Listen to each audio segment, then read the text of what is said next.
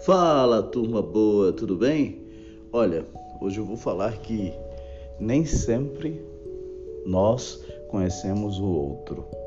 Podemos conviver com a pessoa, podemos rir juntos com essa pessoa, passearmos, morarmos juntos. Mas essa, essa história de conhecer alguém a ponto de dizer eu conheço fulano, sei do que ele é capaz. Isso é muito relativo, porque às vezes você nem se conhece. Eu não sei se você é do tipo que assiste o Big Brother. Eu não costumo assistir, mas acompanho os comentários nas redes sociais. Sempre me desperta uma curiosidade quando escuto as pessoas falar do comportamento de cada participante do Big Brother, como elas se revelam, como os depoimentos da família que fica aqui fora do confinamento acaba falando dessas pessoas que estão lá nesse confinamento. Então, as pessoas elas têm faces ou fases e cada dia mostra a sua face de uma forma diferente, suas facetas. Enfim, é difícil você dizer que conhece alguém.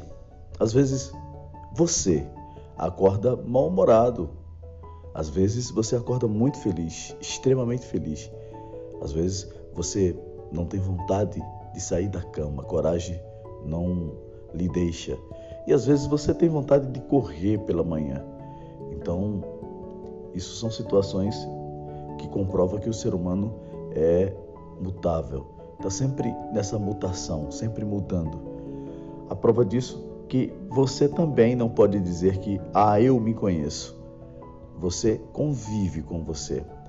Aprendeu, se acostumou com a pessoa que você é. Mas que dependendo da situação, você pode conhecer alguém que você desconhece e que vive em você. Moral da história, minha gente: ninguém conhece ninguém. Nós devemos confiar. Meu pai dizia que quem é, vive desconfiando perde a vida, tá? Eu prefiro às vezes observar melhor, não desconfiar, né? mas observar melhor para conhecer mesmo sabendo que eu nunca vou conhecer. Ou melhor dizendo, aprender a conviver com as pessoas, assim como eu aprendi a conviver comigo. É assim que funciona. Esqueça aquela máxima: eu te conheço, você não conhece.